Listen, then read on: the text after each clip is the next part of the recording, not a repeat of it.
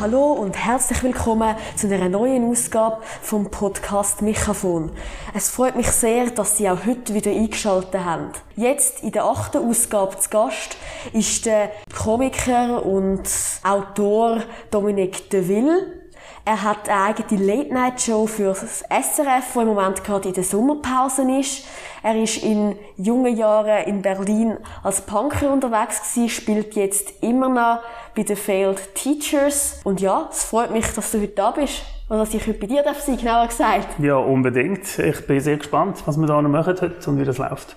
Wir fangen den Podcast an, wie immer, mit einem Begriff, wo meinem Gast oder meiner Gästin gerade zum Kopf umtrollt. Dominik, was ist das bei dir im Moment? Das tut jetzt vielleicht ein bisschen eigenartig, aber der Begriff ist tatsächlich Podcast. Weil äh, wir haben gestern Sitzung gehabt und ähm, es wird halt immer wieder an mich der eine Teil selber auch einen Podcast zu machen. Und ich bin den Podcast immer so ein bisschen zwiespältig eingestellt. Ich konsumiere sie selber nicht großartig, weil es wird so viel geredet um mich und ich rede mit so vielen Leuten, muss nicht noch irgendwie in meiner Freizeit auch noch Leute beim Reden zulassen. Und äh, trotzdem geht mir die Idee natürlich nicht aus dem Kopf und sage und schreibe, ich habe es gerade bevor du gekommen bist, noch da äh, ein etwas aufgesetzt und bin etwas am Arbeiten und habe so ein kleines Konzept gemacht, wie denn so ein Devil-Podcast könnte aussehen oder besser sich könnte anhören. Oha, das ist natürlich Big News. Äh, und soll das dann, haben wir das überlegt, so auf die neue Staffel? Im Herbst gibt's ja... Genau, genau. Äh, Im Herbst gibt's eine neue Staffel. Und wir wollen doch ein paar Sachen da noch oben draufsetzen und top oben draufsetzen. Wie immer, wir versuchen das natürlich immer zu verändern oder zu, ver zu verbessern im besten Fall. Für Devil. Und, ähm, komm, irgendwie, äh, im Augenblick hat jeder, jeder und jede hat einen Podcast. Ist ein Boom. Wie der Bubble Tea. Ist ein Boom wie der Bubble Tea, richtig. Äh, ein Bubble Tea Podcast, das wäre vielleicht, das wäre, wenn wir die beiden Dinge könnte zusammenbringen, die beiden äh, Felder könnte zusammenbringen, wäre das sicher nicht so ein schlechtes Geschäft. Könntest du darüber nachdenken? Ja, ich bin da ein schlechter Berater, weil ich auch noch nie einen Bubble Tea hatte. Aber du hast noch nie einen Bubble Tea gehabt? Nein.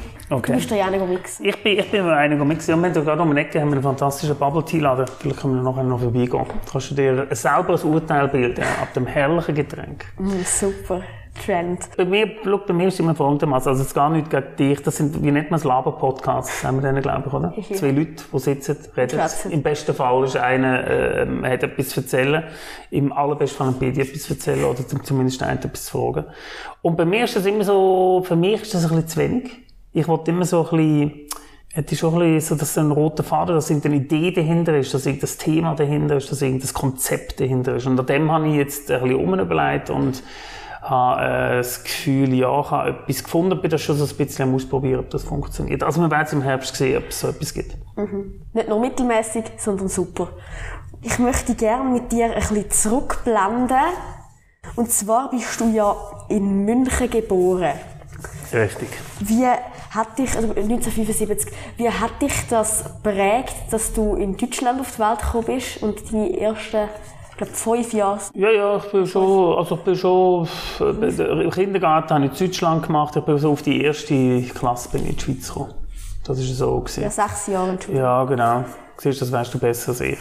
Ähm, wie hat mich das geprägt? Das ist, das ist relativ schwierig, weil ich selten so Kategorien denke wie Schweizer oder Deutscher oder Italiener oder Französin. Das ist so ein bisschen, also wie hat mich das prägt? Also ich habe ganz klar, ich äh, gehe immer wieder gerne auf Deutschland. Ich habe immer ein, ein gewisses, ein gewisses Grundgefühl, wenn ich Deutsch höre und, und irgendwie, äh, das ist schwierig. Also ich, ich komme schon ein bisschen heim, wenn ich über die Grenze gehe. Ich gehe jedes Jahr mehrere Mal auf Deutschland.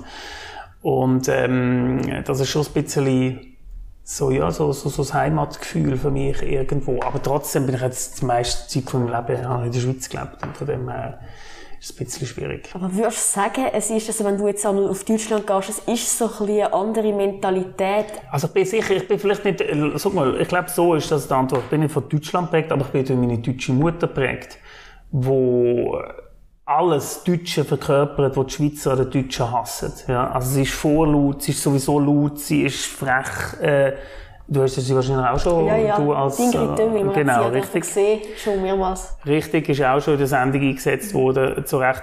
Und das ist ähm, etwas gewesen, was mich natürlich geprägt hat. Und das ist ja immer noch etwas, was mir immer wieder vorgeworfen wird, das Lauten und das, das, das nicht zurückhalten und das einfach dafür stehen und machen. Ich weiß nicht, das ist, glaube ich, nicht so ein, eine Schweizer Grundmentalität. Und für mich gehört das irgendwie dazu. Ich bin halt so aufgewachsen und habe es so mitbekommen von meinen Eltern oder von meiner Mutter vor allem. Wenn du sagst, eben das Lauten, das hast du ja dann auch ausgelebt. Ich meine, du, du hast auch geschrieben, wo du zwei gewesen sagst, 1977, steht in deiner Biografie von deinem Management, dass du in der kinderpsychiatrischen Abteilung wegen unerklärlicher Schreianfälle sagst. Ja, das ist tatsächlich so gewesen. Ähm, dass ich ein, ein absolutes Schreikind war und meine Eltern sind nicht mit mir klargekommen, nicht mehr gewusst, was sie machen sollen. Und ähm, dann bin ich in so eine psychiatrische Klinik für, für Säuglinge bin ich gekommen, oder für, für kleine Kinder und habe, glaube zehn Wochen habe ich dort geschlafen. Und haben so Beobachtungen gemacht. Ich mag mich an nichts mehr erinnern von dieser Zeit. Aber ich habe auf meinem 20. Geburtstag meine Eltern den Abschlussbericht geschenkt was dabei rausgekommen ist. Und es ist nichts dabei rausgekommen. Die Diagnose vom, vom, äh, von dem Kinderpsychiater dort ist gesehen, dass man, anscheinend sind meine Eltern, wenn ich mal geschlafen habe, immer um mich herumgeschlichen und so ganz leislich und so. Und das hat mich dann gestört. Ich habe am besten geschlafen, wenn irgendetwas los war. Also in der, der Kinderpsychiatrie habe ich anscheinend wunderbar geschlafen zwischen all diesen schreienden Kindern. Aber daheim eher nicht. Und dann haben meine Eltern angefangen, äh, auch daheim irgendwie Remi-Demi zu machen und haben Leute daheim eingeladen und äh, viele, viele Festchen und Partys gegeben bei uns. Und anscheinend hat es dann funktioniert. Also es ist kein Gerücht, das ist wirklich wahr. Ja, sie sei angeboren und darum harmlos, hast du geschrieben. Genau. Nachher bist du eingeschult worden 1981 in der Schweiz und schon gleich 1988 gestartet, sei es ungefähr gewesen, hast du dich infiziert mit der örtlich ansässigen Punk-Szene. Wie bist denn du zum Punk es da ein Erlebnis gegeben? Oder wie bist du Ein Kassettchen hat es gegeben. Und das war im Pfadilager, die Toten Hosen, ein kleines bisschen Horrorshow. Das ist die Kassette, gewesen, wo einer bei uns im Zelt, bist du der Pfadi? Nein, äh, ich war eine Zeffi, gewesen, oder? Puh, jetzt helf mir, ja. Ähm, die alte Findschaft, sehr viel Ja. ja. Vater, gell? Ähm, wir haben äh, eben ein Lager gehabt, ein Sommerlager gehabt, Zelt gewesen und einer eine Kassettenrekorder dabei gehabt und die Toten Hosen Kassette und das habe ich auf und ab gelost und habe das fantastisch gefunden. Und vorher bin ich eigentlich mehr Michael Jackson, wahnsinniger riesiger Fan gewesen. Habe ich sehr gut gefunden. Und, äh, aber auch EAV, Erste Allgemeine Verunsicherung, wenn du die vielleicht noch kennst. Ja. Ich weiss es nicht, das ist schon ein Ja, bisschen... habe ich auch schon gehört, Banküberfall. Genau, Bankwirt, die haben das so gegeben, weißt du, das war auch mein erstes Konzert, gewesen, die haben da schon so, die haben da schon die, ganz grosse Inszenierung haben die schon äh, gemacht, die haben das so Gabarett gemischt mit Musik und wilde, freche Texte und, und auch anstößige Texte und äh, Satire, sehr satirische, sehr bitterböse Texte. Und, ähm, und dann ist irgendwie so das Tote Hosen, das ist so, äh, so wie der, der, der Link gewesen, den es noch gebraucht hat, also so gefunden, ah ja, das ist das, was ich, was ich toll finde. Punk, Musik auf der einen Seite, aber dann hat sich natürlich eine Welt aufgetan, was, was das Punk ist, aber das selber machen, selber etwas ausprobieren, ähm, alles probieren, auch wenn dir alle sagen, du kannst es nicht und vergiss es und das kommt nicht gut und so, sondern einfach machen, wenn man die Lust hat. Und das zieht sich seitdem eigentlich durch mein Leben durch. So. Ein bisschen die Grundhaltung. Einfach mal machen, selber machen, sich gute Leute zusammensuchen und mit denen irgendetwas aufzuziehen. Ja, du, das hat dich geprägt und du hast dann auch zwei Jahre später deine erste Performance in der Öffentlichkeit abgeliefert. Du bist in diversen Punkbands aktiv gewesen. Mit den, wir haben Namen gehabt wie Grössenwahn, Silenzium oder Kaffeekränzchen. Ich weiss nicht, wie muss ich das vorstellen? Also haben die dann da einfach dann nachher zusammen getextet oder wie, wie, wie sind ihr da, also als Gruppe, wie habt ihr euch da zusammengefunden oder wie, wie ist das so? Ich bin ein jung, um das nachvollziehen vielleicht. Wieso? Also ich bin ungefähr so alt wie du, als ich mit dem angefangen habe. Aber ich weiss, ich, ich, ich weiss natürlich auch nicht, man tun, heute, tun, heute tut man auch Bands gründen, nicht? Hast du keine Freunde, die Bands haben? Ehrlich gesagt nicht Wir so. machen alle Podcasts und, und Game Designer und äh, Ja. Webseiten und Influencer. Influencer. Ja, also wie ist das? Wie ist denn das gesehen? Äh, das ist bei mir gesehen, das ist mein Bruder gesehen, der hat Schlagzeug spielen. Ich habe gesungen, weil ich nichts können sonst. Und ähm, äh, zwei Kollegen, mit denen man sich getroffen hat. Der eine hat eine Gitarre gekauft, der andere den Bass gekauft. Und dann ist man in Keller bei meinen Eltern wiederum. Und hat einfach rumlernen. Man hat natürlich das erste Mal Lieder versucht nachzuspielen, wo man irgendwie auf Kassetten, auf Platten oder so CDs sind gerade so aufgekommen, ähm, wo man dort gelost hat. Und hat probiert noch, hat er dann aber auch Texte nicht genau verstanden, oder da mal kein Internet, nichts so, also vielfach haben sie die, hast du das Kassettchen irgendwie kopiert gehabt, irgendwie, also hast keinen Text mehr gehabt, hast du irgendwie versucht rauszulassen und aufzuschreiben, was singt denn, singt, was schreit der Typ. Ja. Und dann das versucht nachzuspielen und dann irgendwann hat man dann ganz schnell selber, hat man dann irgendwelche Texte, äh, sich zusammengeschustert, natürlich auch nach dem, äh, nach also dem, inspiriert. Inspiriert, natürlich auch von diesen Themen, obwohl wir sind ja Vorstadt, äh, kleine Vorstadtpunker gesehen, also irgendwo im Vorort von Luzern. Und gleich haben wir natürlich Welle wie die, in Horb hat das geheißen, oder heisst es immer noch. Und es sind natürlich so, da haben wir dann auch versucht, so Texte zu schreiben, oder? Gegen, gegen die Bullen, gegen Ufer, gegen die Regierung, gegen das Militär, Anarchie, Anarchie und so weiter. Aber Jesus Gott, wir haben ja keine Ahnung gehabt, aber das hat einfach dazugehört. Es hat wahnsinnig Laune und Spass gemacht, ja. Und dann hat man, dann ist man auftreten, dann hat man im Jugend, hat es falsch geheißen, da, im Jugendheim kann man mal auftreten, aber es geheißen, ja klar, kommt, da bringt einfach eure Freunde mit. Und dann ist das so immer weitergegangen, ja. Mhm. Hast du deine Tattoos, die man da sieht, auch aus dieser Zeit? Nein, die sind mega gekommen, meine Tattoos. Ähm, weil meine Eltern haben mir extrem viel erlaubt, dazu mal. Nur Tattoos sind wirklich, das ist tabu das ist nicht gegangen. Das habe ich erst können machen, als ich dann mit äh, 20 auf Berlin bin. Ähm, habe ich auch mega lange überlegt. Ich habe gewusst, ich habe schon immer ein Tattoo wollen und habe extrem lange überlegt und dann irgendwie, dann bin ich in Berlin, habe einen neuen, neuen Anfang gemacht mit 20 und dann ist dann das erste Tattoo gekommen. Und dann habe ich irgendwie wieder 15 äh, Jahre gar nichts gemacht. Und jetzt erst in den letzten Jahren habe ich wieder Freude daran bekommen. Und jetzt jedes Mal, wenn ich irgendwie in der Ferien bin, gehe ich zu meinem Tätowieren und mache mal wieder irgendein ein Tattoo, das gerade in die Zeit reinpasst. Das ist ein bisschen wie ein, äh, ein, ein, Erinnerungsstück. Ein, ein Erinnerungsstück, genau. Und ich sage immer so, ab 40 kommt es nicht mehr so drauf an, was du dir auf die Haut äh, drauf tust. Das ist ein bisschen gleich. Mhm, du hast dann nachher das Kindergärtnerseminar in Luzern absolviert, eben nach diesen Performances mit, mit deinem Bruder, hast du gesagt, mit deinen Kollegen und Kolleginnen.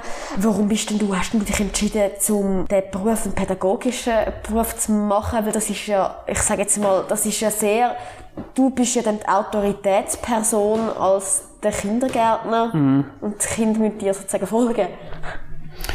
Ja, widerspricht natürlich das, was man so im, im, äh, vom Punk gehört. Mhm, nicht so anarchiemässig. Nicht so anarchiemässig.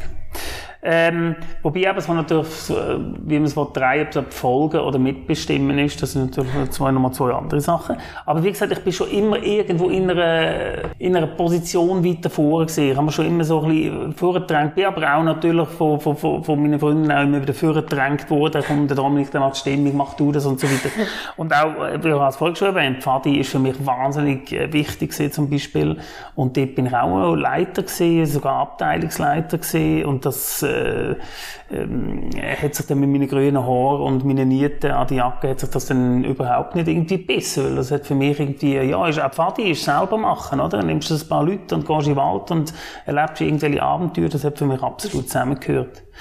Und ähm, auch in der Band, wie gesagt, dort bin ich, äh, bin ich Sänger gewesen, bin der gewesen, der immer das angetrieben hat und die, die Idee gehabt hat und das hat machen Und zum Kindergärtner oder zur Kindergarten-Lehrperson, wie es aber korrekt heisst, ähm, ist es gewesen, dass ich eigentlich immer habe Lehrer werden Ich habe immer Lehrer werden ich, eben, Weil das, das Vorstehen und mit Kindern mhm. zusammenarbeiten oder mit, mit, mit, mit, mit motivierten, im besten Fall, jungen Leuten zusammenarbeiten, das, das, das schon mein Ziel gewesen. Aber ich bin ganz ehrlich, da habe ich eine Semi-Prüfung gemacht und ich bin, bin mit Pauken und Trompeten bin ich dort durchgegangen, weil ich natürlich nichts gelernt habe und überhaupt keine Lust auf das hatte. Und bin zum Berufsberater. Und der ist dann auf Kindergartenlehrperson gekommen. Und das weiss ich, das hat mir mega Klick gemacht. Ja, natürlich, wieso nicht? Und ich weiss noch, dass meine Kindergartenjahre, wo ich selber in der kind im Kindergarten, also in Deutschland ist es ja nicht ein Kindergarten in dem Sinn, das gibt's so nicht. Das ist so eine Art Vorschule, ähm, oder, oder, oder, oder Kinderladen hat das bei uns noch geheißen.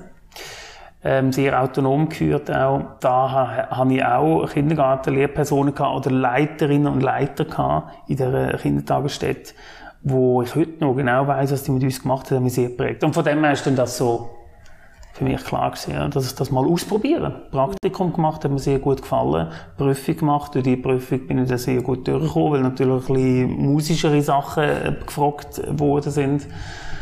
Dazu mal noch. Heute musst du sie auch studieren. Heute würde ich es wahrscheinlich nicht einmal mehr Pädagogik würde es wahrscheinlich nicht einmal machen oder arbeiten jetzt. Aber äh, hast du dann, ich meine, mit diesen Kindern hast du dich extrem mäßigen, weil mit diesen Kindern hast du ja nicht können irgendwie eben tote Hosen singen oder? Doch, das habe ich gemacht. Also ich habe einfach Kindertexte genommen, aber ich habe, ich habe Ramones Texte genommen und habe Kinderlieder darüber getextet. Aber haben dann... Weil ein, ein Punk-Song ist auch nichts anderes als ein Kinderlied. Es geht gut in den Kopf, es hat eine es hat eine Strophe und ist auch schon wieder fertig nach einer Minute 20. Und ja. es muss möglichst laut sein und man, und man muss nicht so genau nachher singen, es kommt nicht so drauf an. Ja, nein, ich habe mir gemeint, weißt so von den Themen her, irgendwie gegen Polizei und so, ich meine, da hätten sich ja nicht alle Eltern dann Freude gehabt. Nein, natürlich, das macht man natürlich nicht. Wie gesagt, ich habe, ja, ich habe dann also wirklich ein Semi dazu mal gemacht und ähm, bin da auch interessiert und habe das auch ernst genommen, die Ausbildung. Also es ist nicht gegangen, also ich gesagt, ich mache jetzt da irgendwie einen tollen Bankkindergarten und wir lernen irgendwie Steinrühren auf Auto, auf Polizeiauto Steinrühren. Und, oder Molotow-Cocktails zusammen mixen äh, oder irgendwie Wand versprayen. Aber dann doch T-Shirt drucken müssen sie, selber Musik machen, hat man natürlich gemacht. Und ich weiss, das erste Thema ist wirklich Ratten gewesen, weil ich natürlich selber auch eine Ratte hatte zu dieser Zeit, wo da mir auf der Schulter rumgekrebelt ist. Die hat da nicht, nicht mitgenommen ins, äh, in den Kindergarten aber ich hatte die, also ich die mal in einem Käfig mitgenommen und dann Kinder die können anschauen und so weiter. Also ich habe schon immer so versucht, so slightly, meine Themen, meine Themen, das, was mich interessiert, ich kann mich einfach für etwas begeistern, ähm, äh, ich kann mich sehr für Sachen begeistern und versuche dann die Themen auch reinzubringen und dann äh, hat mir das auch immer Spaß gemacht und der Kind glaube auch. Weil es kommt ja nicht so darauf ab, ob du jetzt mit den Kindern Ratten äh, durchnimmst oder meinetwegen Bauernhof oder Feuerwehr, das ist ja völlig egal. Macht meine Mutter gerade mit ihren Schülern. Ist sie auch Lehrerin? Ja. Primarlehrerin. Ah, okay. Siehst, es kommt ja eigentlich nicht darauf an, was du mit den Kindern machst, sondern dass du etwas mit ihnen machst und wie du es machst und dass du selber eine gewisse Begeisterung hast. Ja, auf jeden Fall. Eben, du bist nachher auf Berlin, im Jahr 2007 hast du gesagt, hast du einen Neuanfang gemacht mhm. und hast dort alles Mögliche gemacht, vom Plakatkleber, Hausierer, Crossgolfspieler, Schneerummer, Hörspielautor und eben Erzieher. Hast eigentlich alles gemacht und nochmal eine Punkband gegründet. Also kann man sich das so ein vorstellen, du hast einfach geschafft, dass du genug Geld verdient hast, dass du Musik machen und deine Leidenschaft leben Genau, also Berlin, wenn du, wenn du da keine Ansprüche, und wie gesagt, das ist, äh, wie gesagt, das ist äh, über 20 Jahre her. Und ich habe, glaube wahrscheinlich gesagt, dass jeder, der zu Berlin ist, aber ich glaube schon, ich habe noch so die letzten Jahre miterlebt, wo noch so ein altes Berlin rum war äh, und noch nicht so eine Gentrifizierung stattgefunden hat.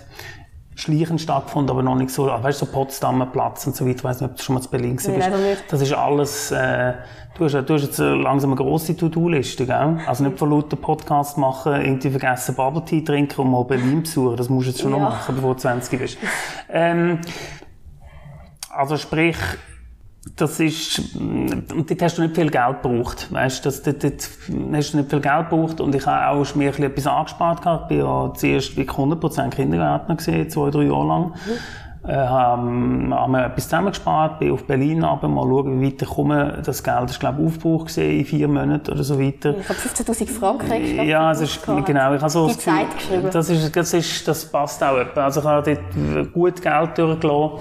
Mit und, Alkohol und Party und Zeug. Ja. Hat es geschrieben? Ja, wer hat das geschrieben? Die Zeit hat das geschrieben. Die Zeit hat man, ah, okay, krass, ja. okay. Ja, siehst, mag mich nicht mehr so erinnern. Vielleicht sind, ist jemand von denen dabei gewesen. Nein, ich weiss einfach, ich hatte dort eine schäbige Wohnung, habe ich mir dort angemietet und habe die komplett renoviert. Das hat alleine schon äh, Tausende von Mark sind es dann zumal noch gesehen. Das ist dann auch erst so der Euro gekommen. Und sprich, ich habe wirklich ich habe mich einfach Lotterie bei dieser Zeit. Ich habe keinen Plan gehabt. Ich habe einfach dort Freunde gehabt. Äh, und, und wir haben klar eine Band gegründet und haben da unseren Crossgolf Club gegründet und haben einfach da ein bisschen von einem Tag auf den anderen, glaube ich, von, von der Hand ins Maul vor allem. Ist das zu vergleichen mit, du hast ja mal fürs SRF, das habe ich auf dem Kompi, mhm. auch über Golf einen Beitrag gemacht. Einen genau, das sind die gleichen. Ah, hast du den noch gefunden? Das, ja, Turbo Golf. Wieso, wieso hast du den noch gefunden? Archiv durchgesucht.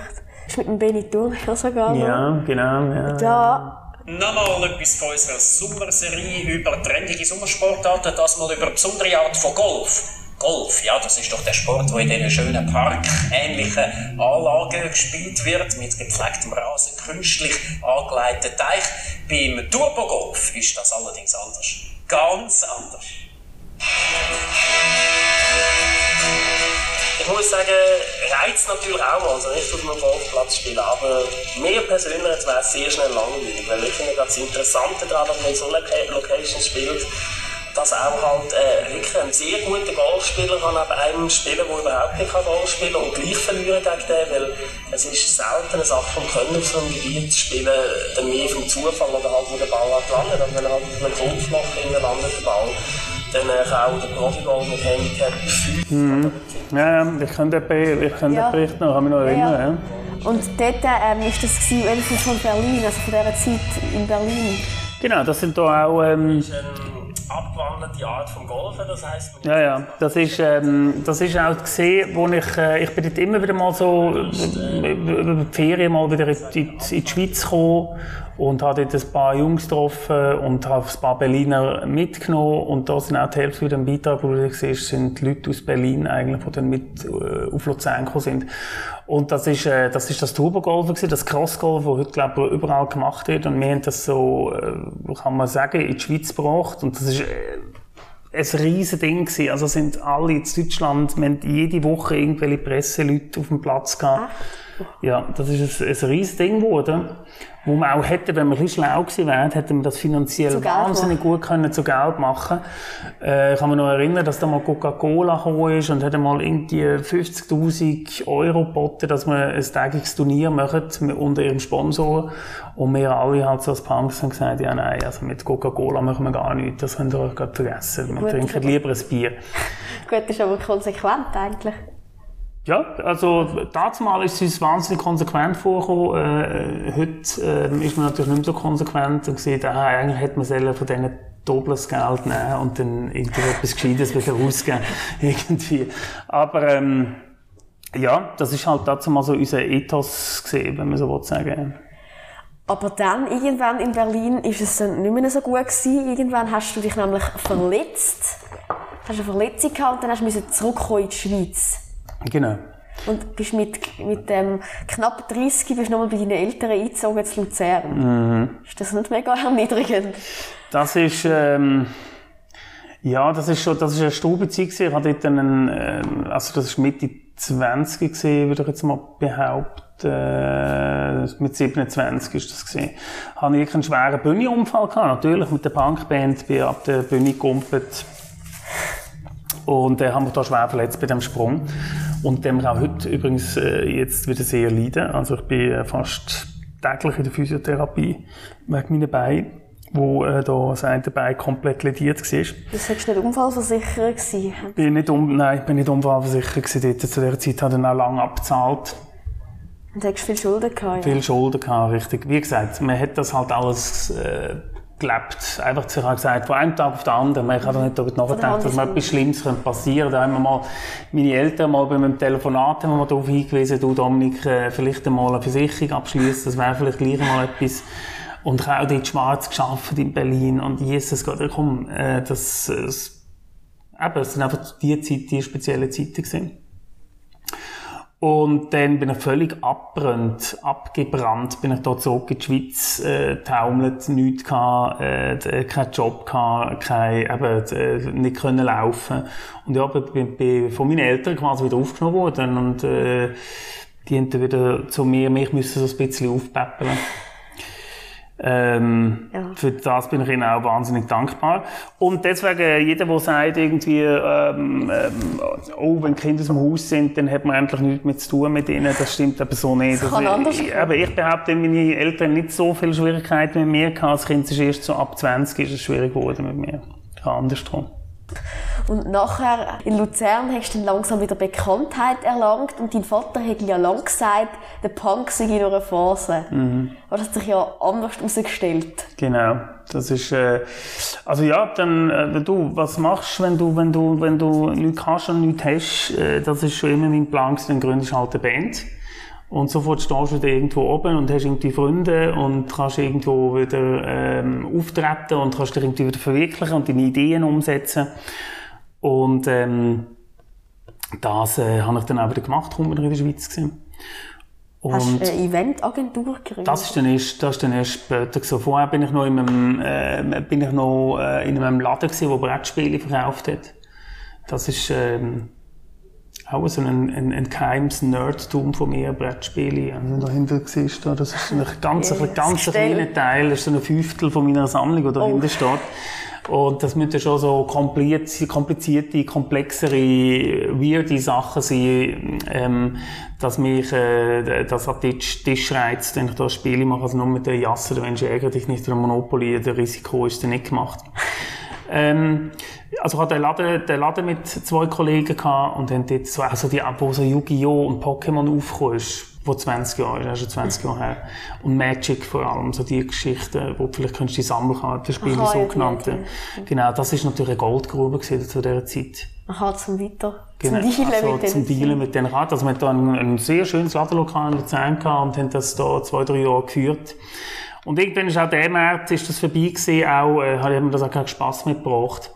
Und dann habe ich eine Eventagentur gegründet, ja. Weil eben das Führerstehen, das ist schon immer das ja. Ding gewesen. Und, und ich habe dort auch schon angefangen, so genau, und habe dort auch schon angefangen, so ein bisschen moderieren, so ein bisschen, bis so, weißt, ganz lokal, weißt, irgendwie der Metzger um eine Ecke hat eine Öffnung gehabt, äh, Dominik, kannst du das nicht da etwas moderieren? Und irgendwie so, sage ich mal so, gell?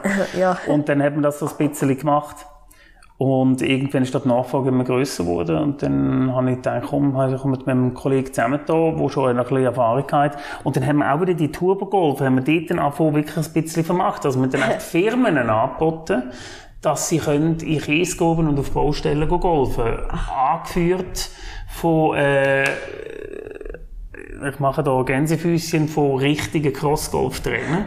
Und gesagt ja, da brauchst du natürlich Erfahrung, wenn du richtig Cross golfen dann musst du natürlich jemanden haben, der weiss und so weiter. Und dann habe ich natürlich da wieder meine Jungs von Berlin wieder geholt, zum Teil, oder? Die sind natürlich nur so gerne geholfen, äh, für einen kleinen, für, für ein Geld, für einen ein besseren Lohn und das macht natürlich Spaß.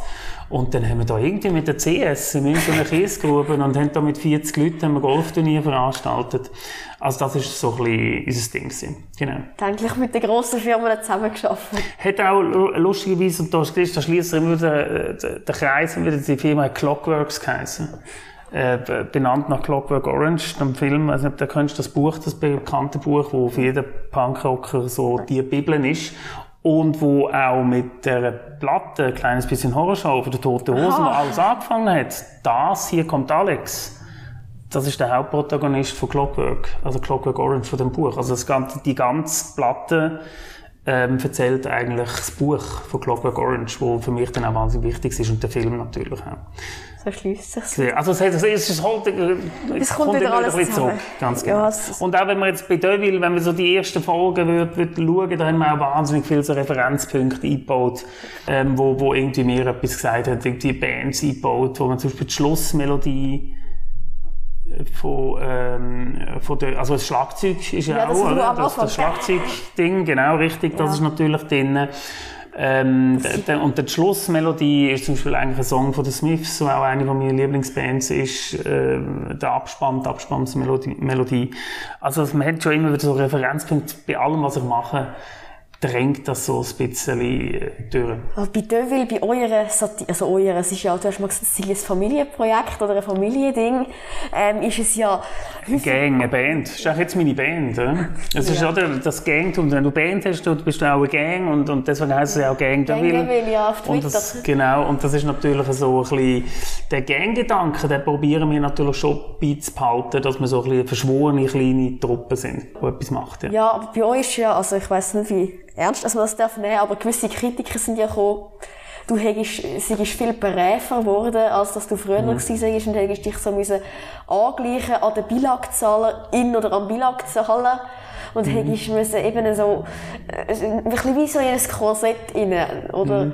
Weil früher war es so böse und eben deine, deine Auftritte haben geändert mit Geschrei, mit verwüsten Wörtern und, und irgendwie eben... Blut und Chaos, ja, ja. Ja, ist ja immer so. Also du kannst den Lebensstil nicht so weiterziehen und die Auftritte, das hat mich auch natürlich irgendwann auch nicht mehr äh, interessiert. Also sobald du irgendwo von fünf Metern die Leute runtergumpst und dir alles brichst und äh, Jesus Gott mit, mit Guillotinen und Motorsagen und was er schon alles auftat und, und mit Gewehr umeinander geschossen auf der Bühne und mit Leuten geschlägelt und weiss was. Also ich habe ja alles ausprobiert, auch in meinem Bühnenprogramm übrigens, wo dann noch vor dem Fernsehen gekommen sind. Ja, die zwei, Kinderschreck und Bühnenschreck. Genau, und gerade das Bühnenschreck ist äußerst konfrontativ gewesen. Also es ist wahnsinnig auf Konfrontation mit dem Publikum gegangen. Das ist, hat also nichts mit Kleinkunst in dem Sinn zu tun gehabt, sondern das ist schon fast Performance gesehen im Nachhinein.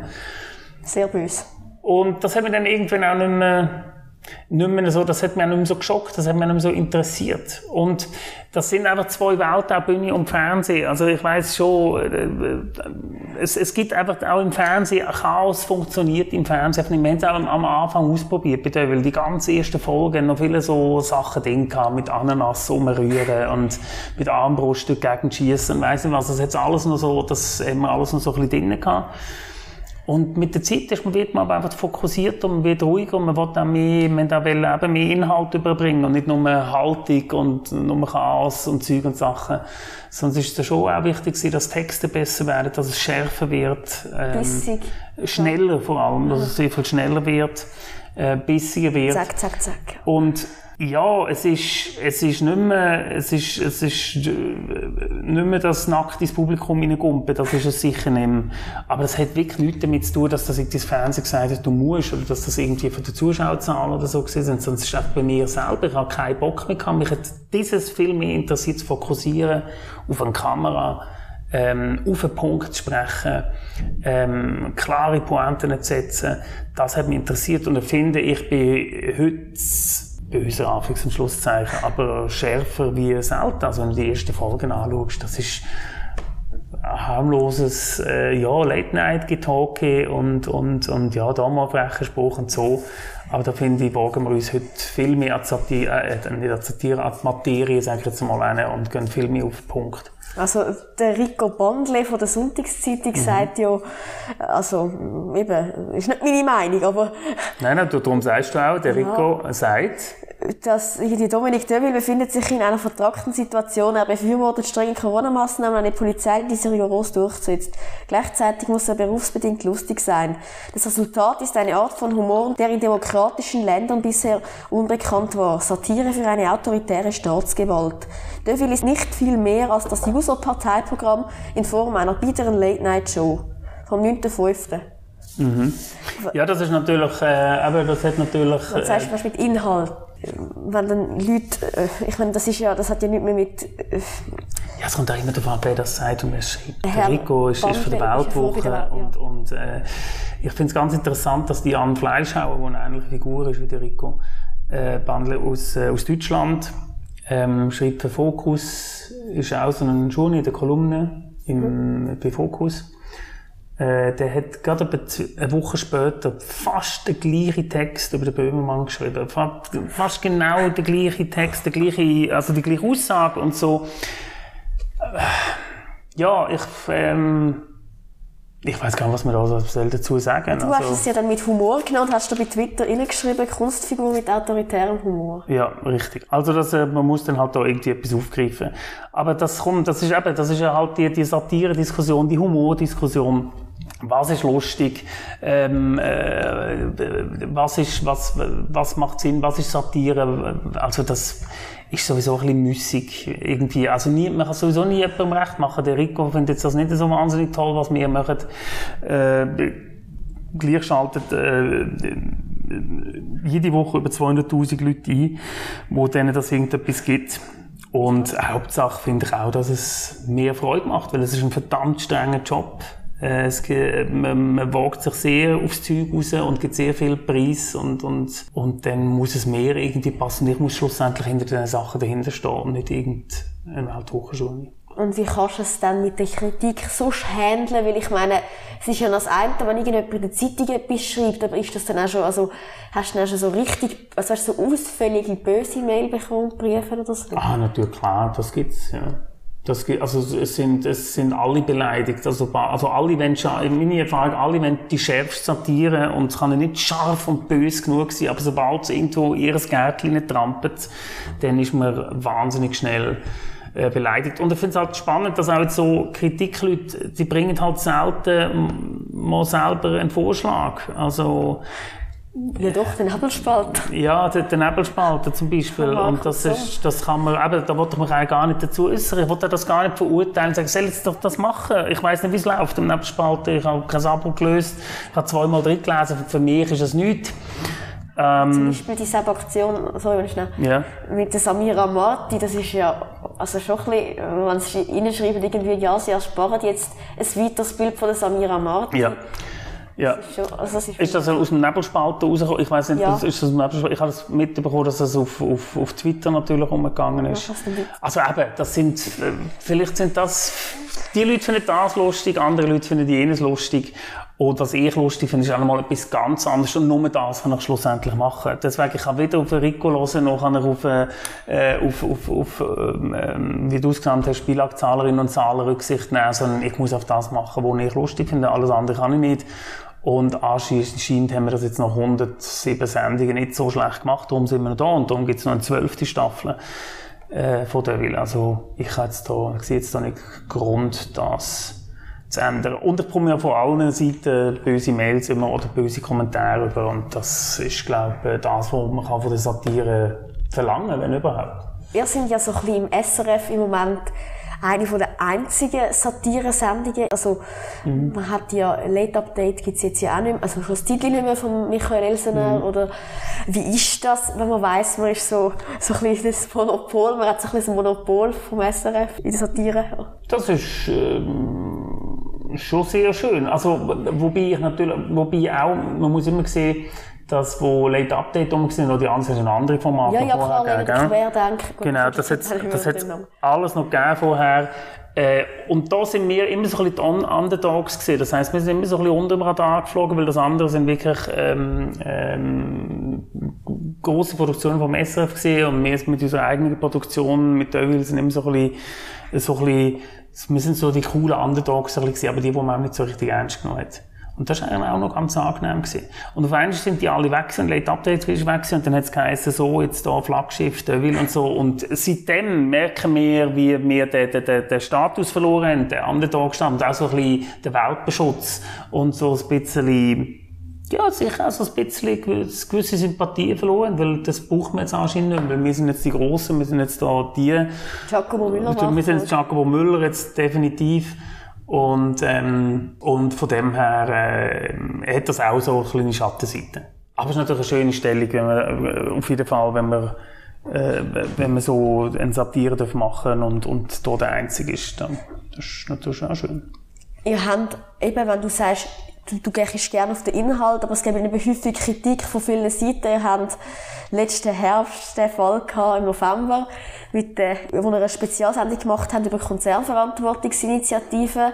Ist jetzt eben, ich griff es drum am Lauf, weil jetzt erst gerade das Urteil ja rausgekommen ist von der unabhängigen Beschwerdeinstanz, wo ja die Ombudsstelle gesagt hat, ich zitiere, allerdings stellen auch Satire-erprobte Zuschauende fest, dass in Deville vom 22. November 2020 lange nicht alles wirklich als Satire daherkam. So erklärt Deville beispielsweise während knapp zehn Minuten auf höchst treffende Art und Weise die Geschichte der Konzernverantwortungsinitiative. Angefangen bei den über 100 Organisationen, die sich bis im Jahr 2015 zusammengetan hatten und die Initiative im Jahr 2016 eingereicht hatten, bis zur Erläuterung des Gegenvorschlags von Bundesrätin Karin Keller-Sutter und Auszügen der Debatte aus den Räten. Dass Deville den Werdegang der Initiative und der Ausdünnung immer wieder mit satirischen Einwürfen auflockerte, vermag den Informationscharakter dieser Ausführungen nicht zu entkräften. Warum wirft man einer Satiresendung vor, sie sei informierungsfest? Das weiß ich auch nicht. Ich, das ist ja auch dann ein Urteil, das wir mit Spannung erwartet haben, weil es ist ja dann wirklich gegangen, wird uns jetzt quasi vorgeworfen, dass wir äh, Satire machen, Desk-Pieces, wie das in der Fachsprache heisst, wie das rund um den Globus sich total etabliert hat. Also egal, ob du einen John Oliver nimmst, einen Böhmermann nimmst, einen, er, ja. einen, also, äh, oder dass am Tisch sitzen, Fakten erzählen und vielleicht mal äh, einen Gag darüber machen oder irgendetwas. Ähm, Ja, eben, aber das macht so, so ist, das macht ja Jan Böhmermann jeden Freitag. Aber, Ja. das, aber darum wird jetzt das passieren, dass es heißt, in der Schweiz ist das nicht mehr als Satire kennbar. Also es wäre für uns fatal gewesen, das, Ur das Urteil. Das hätte geheißen, wir müssen irgendwie umdenken. Und wir haben uns dann schon überlegt, wenn es das kommt, was machen wir denn? Also dann ist es wirklich so, dass man wirklich in der Schweiz immer muss, dass als Satire erkannt wird, als Comedy, muss man entweder eine Handpuppe haben, irgendwie, so eine Bauchrednerpuppe, oder man muss eine Perücke haben oder grosse Schuhe oder Glonnase tragen. Ähm, dass es anscheinend erkannt ist, äh, dass, dass da irgendwie ein satirischer Charakter dahinter ist. Und das, das hat mich schon, das ist schon etwas gesehen, wo, wo ich sehr fragwürdig gefunden habe und wo mir, mir schon zu denken gegeben hat, dass es anscheinend Leute wirklich, und zwar offizielle Leute in dem Fall, sind das die Ombudsleute gesehen. Das der Diersberger und der Kurt Schügel. Genau, wo sagen, äh, äh, dass, dass, das ist ja, sie finden auch, das ist nicht mehr so ganz klar als Satire erkennbar. Und das ist dann schon fragwürdig, äh, eben, so, sonst haben so Sachen immer abgestritten mit, mit Humorverständnis Schweiz oder Schweizer Humor und so weiter. Aber das wirft natürlich ein ganz schlechtes Bild auf den Schweizer Humor. Aber wir haben jetzt den Fall ja da, äh, äh, himmelhoch jauchzend gewonnen. Und, und von dem her, ähm, sollte das jetzt nicht mehr so eine grosse Frage sein. Und in Zukunft, also in der, in der nächsten Devil-Staffel, wird es so Sachen natürlich weiterhin geben, oder? Ja, ja, natürlich, auf jeden Fall. Also wir sind auf einem sehr guten Weg, es läuft sehr gut für uns. Und ähm, wir haben es ja nicht vor, äh, nur weil ich jetzt so einen kleinen Podcast eventuell in Planung habe, dass jetzt das völlig alles umgestürzt wird, das Konzept, das wir uns da erarbeitet haben. Nein. Und wird es sonst Veränderungen geben, durch, weil das SRF ist ja überall am Sparen. Also eben es sind Sendungen gestrichen worden und es ist an ein paar Orten Geld gekürzt worden. Geht es bei Deville so weiter, wie man sich das gewöhnt ist, oder? Ja, also wir werden also nochmal, ähm, sie haben bei uns nichts eingespart. Ähm, also jetzt ist wieder eine Sparrunde gesehen und wir sind dort verschont geblieben von dieser Sparrunde, was mich natürlich sehr freut. Bei mir ist es wie mit dem, eben wie mit dem Inhalt, es muss einfach für mich stimmen, dass ich so kann eine Sendung machen kann. Ähm, das heisst, der SRF legt mir ein Budget vor und sagt, «Schau, kannst du mit dem eine Sendung machen, wo gut kommt, wo gut ankommt. Und wir haben bis jetzt immer gesagt, ja, können wir mit dem Budget können wir das machen, mit dem Budget können wir das machen. Und so werden wir auch in der nächsten, äh, in der nächsten Staffel eine Sendung machen, die mir wird gefallen und hoffentlich auch äh, den Zuschauerinnen und Zuschauern wird gefallen. Aber wir werden natürlich auch ein bisschen umdisponieren. Das heisst, wir werden im, im digitalen Bereich ein paar Sachen neu ausprobieren, wo, wo wir eigentlich immer schon stark vertreten sind. Auf Twitter, auf Insta, auf, auf Facebook, mit unseren Filmen, die da eigentlich äh, fast wöchentlich viral gehen und so weiter Gut geteilt worden, sehr gut. gut geteilt worden sind, auch weit ins Ausland geteilt worden werden, zum Teil schon covered worden sind von ausländischen ähm, äh, ähm, Late-Night-Formaten. Ähm, aber da, wenn wir, wie gesagt, nochmal Stichwort Podcast, was ich auch zu den sozialen Medien eigentlich so ein bisschen zählen, oder? So, wo sicher so ein bisschen das Digitale gehört, ähm, dass wir einfach ein bisschen neue Sachen wollen ausprobieren. Und da ja, wird sicher ein, zwei Überraschungen geben. Am Puls von der Zeit bleiben. am Pol von der Zeit, aber es sind die gleichen Leute, die die Sendung machen. Und von dem her wird das nicht etwas komplett sein, wo jetzt treue Zuschauerinnen und Zuschauer wie dich total wieder befahren. Jetzt, äh, was macht er jetzt, was soll jetzt das? Also das äh, wird nicht stattfinden. Hast du jetzt gerade noch die sozialen Medien angesprochen? Du hast ja kein Smartphone, hast du ja schon in vielen Interviews gesagt. Da liegt dein Handy ist auch, ja. Ich werde immer wieder darauf angestoßen, dass, ich kein Smartphone habe. Ja. Aber auch da findet ein Umbruch statt, liebe Micha. Auch es ist mir jetzt von mehreren Seiten angeraten worden, dass das Telefon, das ich da habe, dass das nicht mehr äh, funktioniert. Also äh, vor allem auch vom, äh, vom, vom, äh, vom Tönen her, es ist irgendwie kaputt. Ja, aber hast, also kann man das noch machen, wenn man, wie du, ich meine eben, du, du musst, also musst nicht, aber du tust ja auch mit gewissen Leuten oder äh, interagieren von deinen Zuschauerinnen und Zuschauern über, über die sozialen Medien. Klar, das kannst du vom Kompi aus machen, einen Teil, aber Zum Beispiel Instagram ist ja teilweise gar nicht möglich, gewisse Sachen zu machen am Mhm. Kompi. Also wie gesagt, bei uns haben jeder hat so ein Handy. Ich bin, äh, lebe auch mit äh, Leuten im Haushalt zusammen, die selber so Handys haben und die auch da äh, selber involviert sind in dieser Show. Also ich bin nicht völlig ab der Welt. Bei mir ist dass ich bis jetzt mich auch nicht effektiv gegen ein Smartphone gewehrt habe. Aber du, ich, ich twittere, ich mache bei, auf Facebook mit, ich tue jeden Beitrag, der rausgeht, geht zuerst über meinen Tisch und wird an mich herangetragen. Und ich brauche auch ehrlich gesagt einfach mal die, die, die, die Offizielle, also ich genieße jeden, jeden Weg ins Büro, wo ich nicht auf das Telefon schauen muss, sondern irgendwie mit meinen Gedanken frei bin und kann neues kreatives Zeug mir ausdenken. Ich bin jemand, der nicht so viel Inspiration jetzt holt irgendwie aus dem Netz oder irgendwie so, sondern es kommt alles irgendwo aus meinem Kopf und ich habe das Gefühl, dass so Sachen, das Netz äh, und die Abgelenktheit mich eher blockiert, was meine Kreativität anbelangt. Ähm, aber auch da findet jetzt mit äh, 45, 46 ein, äh, ein, ein Umdenken langsam statt, weil es ist langsam einfach lästig, weil du ohne Smartphone kannst du auf ganz viel Zeug mehr. Also Ja, Online-Banking ist mega mühsam. Schwierig. Jetzt es werden die ganzen Billetautomaten abgebaut. Das wird alles ein bisschen mühsam. Extra wird einem so ein bisschen zu leid gewährt, dass man irgendwann sich auch so ein Gerät holt. Und ich bin, wie gesagt, so viel online. Ich bin so viel in dem Büro, in, äh, daheim, äh, der Laptop und so weiter. Also ich habe jetzt selten das Bedürfnis gehabt, oh, jetzt brauche ich ein Smartphone, weil ich der Welt jetzt etwas mitteilen. Also das ist, äh, ja, jetzt Also, von, noch beim Dominik Deville wird es nie Produktplatzierungen geben. Ähm, wo meinst du? Ja, bei dir auf Instagram, weißt du, dass du so etwas in die Kamera hebst? Aha, nein, das wird's, glaube ich, nicht. Nein. Also habe ich das schon mal irgendwo. Es hat zwar auch schon ganz versteckt. Auf meinem persönlichen aber. Weil wir natürlich auch irgendwie so, weil, äh, nicht gesponsert, aber man bekommt Sachen äh, über. ja. Zum Beispiel, also zum Beispiel unser Studio, Ja, ja, das Folium. das Folium, da zahlen wir keinen Rappen dafür. Deswegen kommt am Anfang. Location Sponsoring am Anfang. Dass man es auch erwähnt, wenn man natürlich rauskommt und sagt, herzlich willkommen im Folium. Ja. Und deswegen. Aber das haben wir ja dort ist, das ist aber noch eine andere Zeit gewesen. Das ist, das ist, das hat es dort noch nicht gegeben. Und dort ist auch Maskott als Maskott, weil wir so das Gefühl hatten, das könnte man auch außerhalb der Schweiz Maskott. Es hat doch eine lange Geschichte, der Club. Darfst du nicht vergessen. Äh, mit Udo Jürgens und so weiter, die dort gewohnt haben und gelebt haben und so weiter. Also das ist so wirklich cool gewesen. Folium ist äh, super praktisch toll für die Ansprüche, die wir jetzt haben, die das Maskott nicht hätte können erfüllen dazu mal. Aber es ist so cool wie das Maskott ist es halt schon noch nicht. Auch rein vom Klang und vom Ruf her. Vielleicht dann nach vielen, vielen Jahren, wenn es heisst, wow, das Folium, da haben jahrzehntelang der will produziert, da innen. mega cool. Da wollte er jetzt auch mal meinen Geburtstag feiern.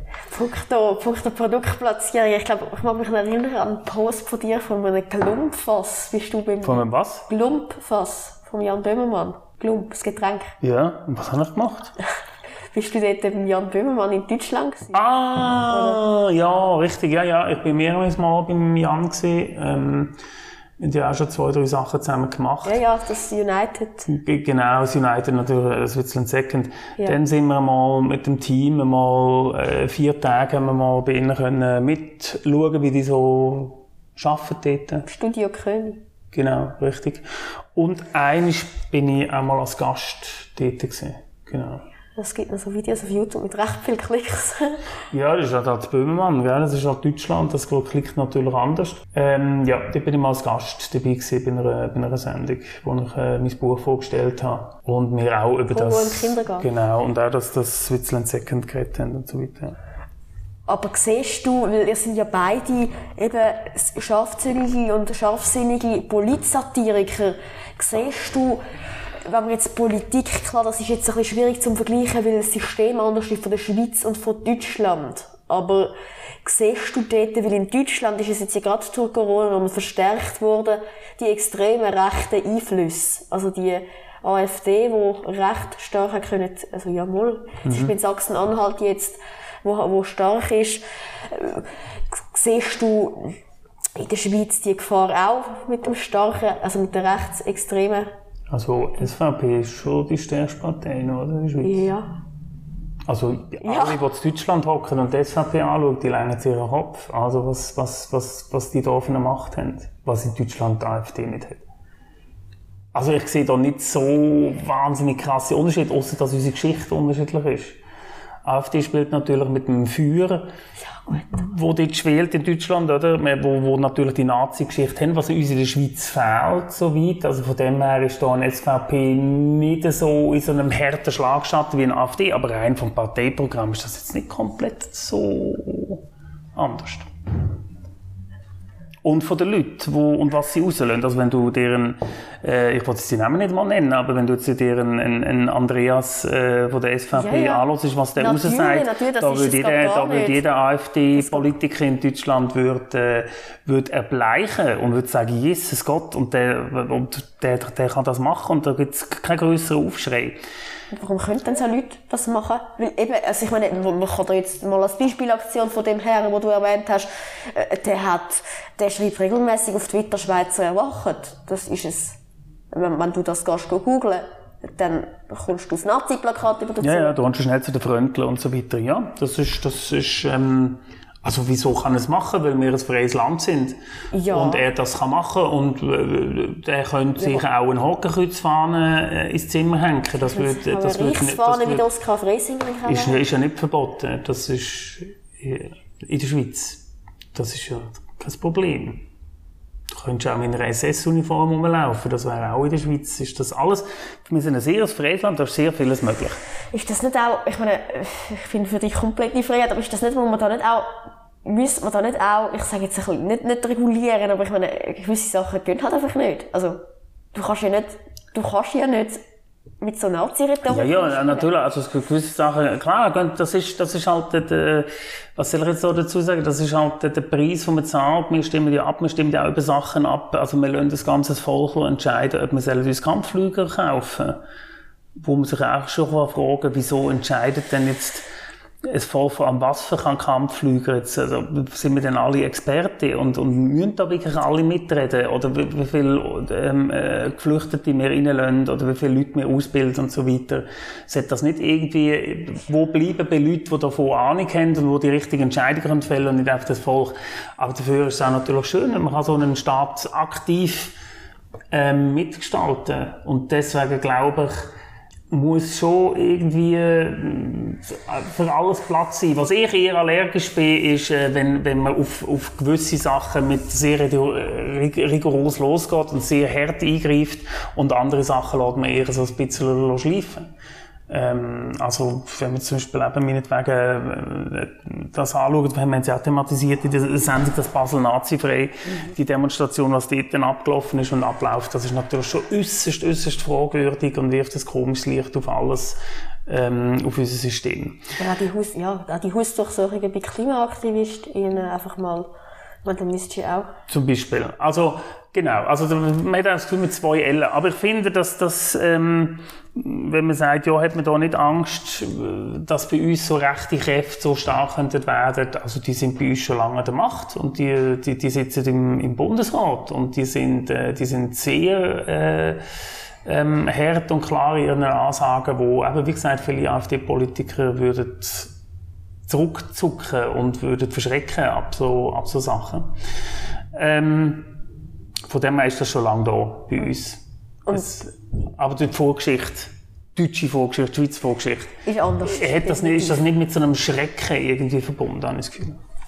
Ja, dir wird ja eben genau aus dem Ecke, ich sage jetzt bewusst Ecke, vorgeworfen, du seist so ein linker Staatssatiriker, haben wir ja vorher gerade gehört. Kannst du das gut handeln, wenn man dir so Zeug im Kopf rührt? Ah ja, also ich finde, das ist jetzt auch, also sind mir schon schlimmere Sachen den Kopf gerührt worden, die mich dann weiter verfolgen, die ich da so finde. Mein Gott, also wer schon eben Staatsfernsehen benutzt und Staatssender und so ein Das ist ja- Vokabular, das ja ist ja, das ist ja, das ist ja schon, da sehen wir schon, wo es herkommt und, und, und, und da höre ich dann auch auf lesen. Und ja, von der, von der, ich finde immer auch wichtig, dass eine Haltung durchkommt. Und äh, ich, würde mich jetzt nicht als einen extrem Linken bezeichnen. Ich würde mich aber ganz sicher auch nicht als einen Rechten bezeichnen. Und ich würde mich auch nicht als einen Liberalen bezeichnen. Ähm, und es ist halt auch von der Geschichte her, dass halt äh, Journalisten, warum gibt es so viele Journalisten, die ich aus dem linken Ecke kommen, äh, das, das hat halt einfach Geschichte, das ist halt einfach so. Und, ähm, oder rechte Comedy, rechte Satire, warum gibt es so wenig? Wir haben vorhin den Nebelspalter ganz kurz angesprochen. Es hat ja einen Grund, dass das irgendwie nicht funktioniert, anscheinend. Wie gesagt, also... Ja, das würde dir jetzt, ein, ein, äh, wenn es der Rico dir gegenüber würde sitzen, würde das wieder ganz anders wohnen ah, ja. und, und, anders erzählen. Ich muss aber auch ganz ehrlich sagen, ich bin auch kein grosser Theoretiker in diesen Geschichten, also so, so Humor, Satire, Satire, links, äh, ja. rechte Satire und so weiter. Dort, äh, da müsste man zum Beispiel einen Gabriel Vetter, könnte da wahrscheinlich wahnsinnig gut und ausreichend könnt ihr, könnt ihr da Auskunft geben. Ich bin eher ein, ein, ein Praktiker. Ich äh, nehme ein Thema, ich muss eine wöchentliche Sendung machen. Ich mache mhm. etwas daraus, was mich interessiert, was hoffentlich viele andere interessiert. Mhm. Und schaue eigentlich nicht so fest, kommt jetzt das von links oder kommt das eher von rechts oder kommt das eher von der Mitte aus, jetzt der Humor, den ich jetzt gerade hier versuche. Ja. Ich versuche eher, wo zielt er hin. Aber bei gewissen Sachen, ich meine, es hat ja dann schon, ich meine, ich weiß auch nicht, was das für ein Signal wir aussenden, wenn ihr ein Andreas Ziel würde, das Gast einladen bei euch. Es kommt immer darauf an, was du mit dem Gast machst. Ja, sondern nicht einfach aufs Sofa setzen, wie du mit das... Ich, ich, ich habe selber nicht so äh, Interesse daran, Andreas Thiel aufs, aufs Sofa zu setzen. Das was ich ähm, Vor allem jetzt auch nach der, nach der, nach der letzten Sache. Ja, darum habe ich. Aber es kommt, aber ja eben, gibt mir eine Bühne oder nicht. Ich habe ja den, den, den, den Serdar Mundschuh in der Sendung, wo sie auch schon Leute gesagt haben, wie kannst du den einladen? Das macht man nicht. Der, der ist total unterdurch, der Typ. Und, ähm, hat er eingeladen, hat mit dem geredet. Und er zum Beispiel würde es machen. Er hat ja gesagt, ich glaube sogar in der Sendung hat er gesagt, er würde da all die Deutschen, der Attila Hildmann, der Wendler, all die ganzen strange, komischen Leute, er würde die in seine Show einladen und würde die quasi vorführen. Ich merke einfach, dass der Vorführeffekt wo so Leute meistens in die Hose geht. Hast du darum Play eingeladen? genau, zum Beispiel, ich finde meistens, dass, dass sie aber Play, das sind, das sind doch, also 50% von Play sind wirklich wahre Schätze, finde ich. Sagen sie welche 50 Aber ähm, der Vorführeffekt geht, kann halt schnell noch hinten losgehen. Also es hat ja auch andere Formate gegeben vor mir, wo äh, öfters irgendwelche Politiker und Politikerinnen auf eine Bühne geboten haben, wo ich dann gefunden habe, ja, äh, aber würdest du zum Beispiel einen Björn Höcke einladen oder Alice Weidel? Nein, würde ich nicht, nein. Garantiert nicht. Auch weil ich, auch weil ich ein extremes Unwohlsein habe. Aber ein, ein, man kann einen, einen Höcke nicht mit einem Thiel vergleichen. Mit meinem Ziel verbindet ja. mich etwas. Wir kommen beide von der Bühne her. Ja, klar, wir sind ja. sogar die gleiche Agentur gesehen. Wir haben schon viel zusammen auftreten und so weiter. Äh, dort ist irgendwo eine Verbindung mit dem, mit dem Höcki oder mit der Alice Weidel. Wo, wo soll ich denn da anfangen? Was wollte ich denn von dieser Person? Was wollte die Person von mir? Klar, sie wollte, was wollte sie von mir? Natürlich, sie wollte Aufmerksamkeit. Und der Slogan, nicht mit Rechten reden, ist für mich, äh, vor allem mit Extremrechten reden, wollte ich mal so sagen, ist für mich äh, schon auch äh, äh, wahr. Und ähm, das ist wie man nicht mit, mit, mit harten Verschwörungstheoretikern muss man einfach nicht mehr reden, weil da kommt einfach auch nichts an, das ist mir meine Zeit zu wertvoll. Da hole ich mir lieber jemanden in die Sendung, die mich persönlich interessiert, wo ich eine gute Zeit habe mit dieser Person, die auch etwas Schlaues erzählt oder etwas Erhellendes erzählt und verbringe mit dieser eine angenehme Zeit, einen angenehmen Abend. Da gibt mir dann mehr. Anstatt dass ich irgendwie so der härte Stuntman, Polit-Stuntman machen, mir einen krassen Typ einladen, wo, äh, ja, äh, Entschuldigung, aber ein, ein, ein, ein Sauhund ist, oder? Jetzt mal politisch gesehen hast du dann auch in deiner Sendung, weil vielleicht ist das jetzt nur mein persönlicher Eindruck, aber latsch in der Schweiz, von der Schweiz auch wieder mal ein paar Leute ein, die eher von rechts kommen? Oh, das ist ja genau das, das, ist ja genau das Thema. Ja. Ähm, ich meine, weißt, jetzt war ja Jacqueline Badrani. Ähm. Das hat aber einen Grund, dass wir Jacqueline Badrani geladen haben, weil wir unsere ganze Staffel über sie lustig gemacht haben. Ja, wegen, der Ballroom Dances. Genau. Also wenn so, das ist halt, äh, so hat sich so bei uns jetzt dann einbürgert, also auch mit, äh, jetzt mit Play, oder? Das ist ja, jemand, der sich so über die ganze Staffel ja, ja. hinweg und dann laden wir halt den ein und dann, dann ist das auch ja, fair. DJ Antoine müsste aber auch kommen. DJ, DJ Antoine könnte man mal äh, einladen. Also es ist schon, es, wie gesagt, ich lade, also ein, ein Thiel könnte ich mir jetzt vorstellen, der einzuladen, das könnte ich mir jetzt durchaus vorstellen, den einzuladen, um mit dem ein Streitgespräch zu führen, oder was, das könnte ich mir vorstellen. Ähm, eben, weil uns irgendwo durch etwas verbindet und weil ich dort auch wirklich den Weg nicht so verstehe, den er genommen hat. Ähm, und wieso er den Weg gewählt hat. Egal, ob jetzt ob man jetzt sagen der Weg ist gut oder der ist schlecht, den er genommen hat. Ähm, aber schlussendlich kann ich es einfach so beantworten. Also grundsätzlich mit Politikern habe ich einfach nicht so Lust drauf. Schlussendlich vertreten die auf ihr Parteiprogramm. Und, ähm, und dann gibt es wirklich gewisse Politikerinnen und Politiker, die wollen wirklich nicht einladen, weil man sich unwohl fühlen neben ihnen. Und jetzt jemand ich jetzt kein Politiker oder Politikerin. Und in der Arena. Ja, gut, ja. Aber es ist immer dann noch eine andere Ebene. Ich meine, Jacobo Müller hat die auch fast alle PolitikerInnen mal durch. Also, ja. Ja, genau. Also, ihr Style war, ist, mein, ja. meine, ist es nicht. Dazu kommt etwas anderes. Die Schweiz ist sehr klein. Wir sind ja wieder die gleichen. Das ist ein bisschen egal, nein. Aber der Punkt ist, ich bin vor einiger Zeit mit dem, äh, mit dem, mit dem Köppel, bin ich mal äh, im Auto gesessen und bin 30 Minuten im Stau gestanden. Und seit dem Erlebnis, fällt es mir wirklich schwieriger, Jokes über den Köppel zu machen. Wieso? Was ist denn Weil man irgendwie, man, man ist irgendwie, es fällt irgendwie an von Menschen. Verstehst du? Wenn du in Deutschland, da begegnest du mit dem Höcke, begegnest du nie. Wenn du da irgendwo ein bisschen im Fernsehen bist, ist die Chance relativ groß, dass du weißt, mit dem Köppel im Stau in landest. Und deswegen tue ich immer so, sage immer so, ich kann nur möglichst scharf über Leute Jokes machen, meine Gags machen, meine Nummern machen, wenn es nicht zwischen mir und ihnen menschelt. Und das habe ich halt bei anderen Formaten schnell dann mal das Gefühl gehabt, dass es, da merkt man, da fährt schon vermenschelt, die können sich, die haben eine gute Zeit miteinander und da kann ich es auch nicht mehr so ernst nehmen, wenn er mal einen scharfen Spruch macht.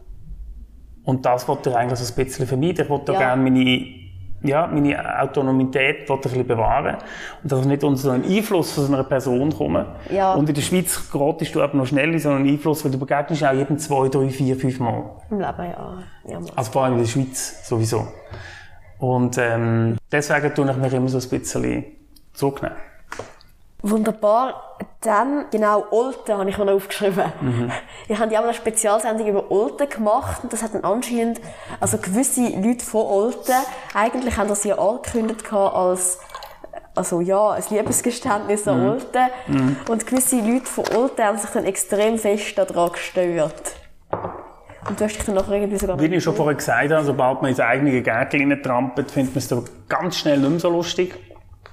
Ich bin ein bisschen empört, ich bin ein bisschen äh, beleidigt auch, weil wir wirklich sehr viel Herzblut in die Sendung gesetzt haben und ich mich sehr mit Alten auseinandergesetzt habe.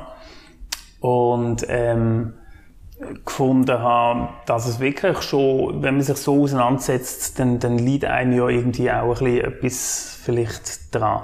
Und wenn man die Sendung dann ganz zu Ende geschaut hätte und wo das alte Lied, und das alte Lied ist ganz klar ein, ein Liebeshymne, äh, eine Liebeserklärung an das Städtli. Und wer das nicht versteht, der ist irgendwie romantisch total auf dem falschen Dampfer im Augenblick.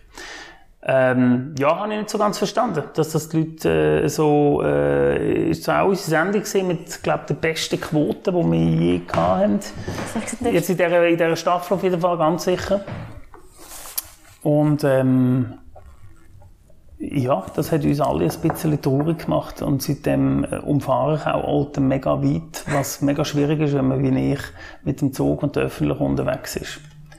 Aber du hast gesagt, bei, eben bei so Sendungen, du, du, hast mal, du hast mal die Aussage gemacht, du das ist alles über dich selber lesen, jeder Tweet und jeder, jeder Ding über dich, das ist du lesen.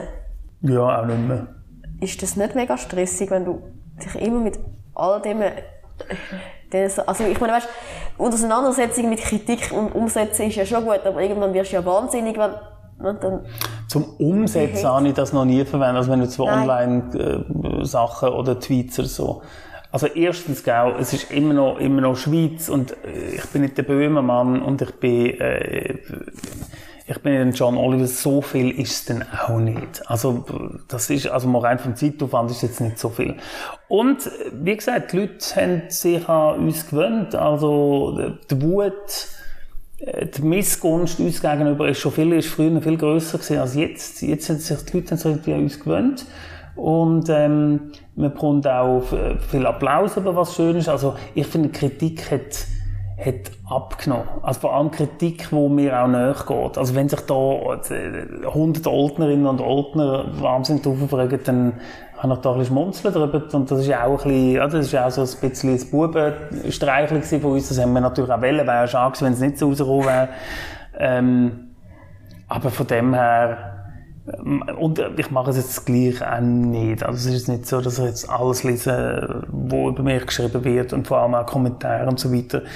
Nicht, weil ich es nicht aushalte oder mir nicht antun aber weil es auch ein bisschen langweilig ist mit der Zeit. Weil, ja, ja, ich weiss ja langsam, was die Leute von mir halten und die Leute wissen, was, äh, was von mir geboten wird. Wunderbar. Dann kommen wir jetzt zum Spiel, das ich vorbereitet habe. Spiel, ich liebe Spiele. ja, das, das ist also Kartenspiele selber gemacht, habe ich gelesen. Mhm. Stimmt das? Mhm. Ich habe da ein paar Begriffe auf so Zettel und du darfst ziehen. Dann könntest du dazu sagen, kurz, was dir gerade spontan einfällt. Kinderbetreuung. Ähm, ah, ein, ein, ein ewiges Thema natürlich. Also, äh, rund um welche Kinderbetreuung man anredet. Aber jetzt, äh, im Augenblick beschäftigt mich gerade unsere Kinderbetreuung äh, daheim, weil wir beide sehr viel beschäftigt sind und zwei Kinder haben. Und es ist wahnsinnig, wie man da ähm, immer muss ja, es ist wirklich eine, eine, eine kleine eine Firma, wo man da muss Leute äh, organisieren und umeinander schieben und wer hat wenn Schule und geht wenn in Hort und kommt dann zurück und Gitarrenstunde und alles. Das ist eine riesige Organisation. Ich behaupte, ich wäre viel besser Kindergärtner gewesen, äh, wenn ich schon Kind gehabt hätte dazu mal, dann hätte ich viel mehr Verständnis gehabt für die Eltern und es braucht damals viel Verständnis für die Eltern, weil Kinderbetreuung ist ein harter, harter Job und wird viel zu wenig ähm, gefördert natürlich in der Schweiz. Stichwort Krippenplatz und natürlich zu wenig bezahlt. Eine Füllerkappe, das finde ich jetzt lustig. Ich bin gerade heute in meinem Brocken gesehen, weil ich so ein Ding gesucht habe, ein, äh, ein, äh, Klebstreifen ab, Abklepp-Ding. Wie sagt man dem Ding? Also ein, du weißt, ein Klebstreifen-Abroll-Ding. Ja, genau, habe ich gesucht. So einen schweren, für einen Bürotisch. Und da habe ich eine ganze Schachtel voller Füller gefunden. Ich dachte, Gott, wenn man Füller schreibt, irgendwann noch, wie schreibt man das? Man schreibt nicht mehr Füller, das ist vorbei, oder? Cookie, oder? Aber wieso Füller Kappe? Weil Füller zu langweilig gewesen wäre. ich weiss nur, dass ich noch gelernt habe, mit Füller zu schreiben und ich habe noch, ist noch ein schönes Gefühl, wenn es so fließt. Ja, aber immer, aber ich Schnürlischrift, ich habe nur Schnürlischrift. Ich habe irgendwie das, ich habe, ich habe es nicht ganz erklärt, ich habe das nie gelernt, äh, Druckschrift zu schreiben. Ich schreibe immer noch mit, also alle sagen, ich schreibe in einer Zweiklasse. Mhm. Und ich schreibe noch viel von Hand. Ähm, und irgendwann hat die Schule gefehlt, wo wir das durchgenommen haben. Und ich weiß, ich kann es echt nicht erklären, was, was da los war. Also das ist äh, Füller, das ist mein äh, so, ja. Füllerkappe. Was haben wir noch Schönes? Wunderland. Da kommen wir, äh, Wunderland kommen wir in Sinn, ähm, äh, Kilby. Kilby, ich liebe Kilby. Äh, Freizeitpark, ich finde das fantastisch. Alle Bahnen machst. Bahnen. Aber ich, äh, auf der anderen Seite das Anstehen und so weiter, das ist auch, mh, hm, ich habe gerne Kilby. Ich glaube, ich präzisiere. Freizeitpark bin ich noch gar nicht so viel gesehen. Vielleicht die zwei oder drei Europa mit, mit 15 das letzte Mal und irgendwie noch im Tivoli in, in Kopenhagen und dann ist das dann etwa mal noch gesehen. Aber Kilby, ich kann keiner Kilby vorbeigehen, ohne dass ich über die Kilby gehe und vor allem Geisterbahnen sind mein absolutes Stecken. Du hast einfach Schiss. Richtig das, äh, das war auch meine Idee. Gewesen. Ich wollte unbedingt mal in eine Geisterbahn in treiben. Das war immer mein Traum, gewesen, dass er irgendwo mal einen äh, jungen Mann zum Mitfahren gesucht. Das ist früher so gehangen an der, äh, an der Kilby, in der, in der Ständen, oder? Da hast du einfach melden sagen, ich helfe ab und aufbauen, ich habe fünf Wochen Zeit und fahre mit durch die Schweiz durch. Und das habe ich mir immer gewünscht, ah, wäre das schön, mal mit einer Geisterbahn. Und jetzt, wo ich die Möglichkeit bin, haben wir uns da so eine Geisterbahn gemietet, am, am, am äh, was ist es gewesen, am Knabenski schiessen und habe dort können wunderbar in dieser Geisterbahn in drei. Das ist ein äh, großer Spaß, ein Traum für mich gegangen. Ist für mich so ein bisschen Wunderland. Und ich gehe sehr gerne auf Hamburg. Ich versuche auch den Sommer, wenn es irgendwie die Möglichkeit gibt, ja. gehen, äh, haben da auch viele, viele Freunde und Verwandtschaft und die gibt immer so einen Rippe schon mal zu Hamburg gewesen? Nein. Auch noch nie? Ich muss mal, ich will mal reisen, aber klimafreundlich. Ja, wir gehen auf dem Zug. Ja, ist alles möglich. Der Zug ist wunderbar auf, auf Hamburg oder auf Berlin. Hamburg-Altona, ich weiss ja besten mit dem Zug, wenn ich... Genau, sieht man überall, gell? Ja. Und, ähm, und dort gibt es eine riesige Kilbe, wo, wo dreimal im Jahr ist, einen ganzen Monat steht jetzt mit äh, im, im Schanzenviertel quasi, St. Pauli der Dom. Und ich und meine Kinder gehen so gerne auf den Dom und letztes Jahr ist ja aus Gründen natürlich nicht mhm. stattgefunden. Und gestern ist ein grosses Hurra durch unsere Wohnung, als wir erfahren, dass jemand uns äh, geschrieben hat, äh, der Dom findet statt das Jahr, zwar mit einem harten Auflagen, äh, Schutzauflagenkonzept, ja. aber findet statt und das ist mein persönliches Wunderland, wo ich äh, diesen Sommer wieder werden besuchen. Wunderbar. Dann stelle ich dir jetzt noch die obligate Schlussfrage, die alle meine Gäste Ihnen gestellt bekommen. Und zwar, was möchtest du an deiner Beerdigung, dass man mal über dich sagt, an deiner Grabesrede? Ähm, ist lustig, das ist eine Frage, die ähm, die mal kommt. Und ich weiß nie so genau, was, was, oder es ist klasse, was auf dem Grabstein steht und so weiter. Ich bin sehr gut im, ich bin sehr gut im Abschließen. Ich kann Sachen sehr einfach hinter mir lassen.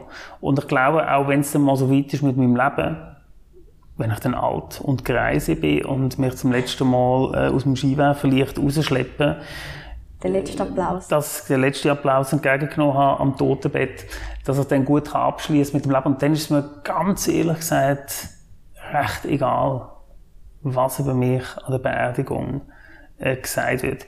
Ich wünsche mir aber schon natürlich vielleicht ein paar Leute, die mich ein bisschen werden vermissen.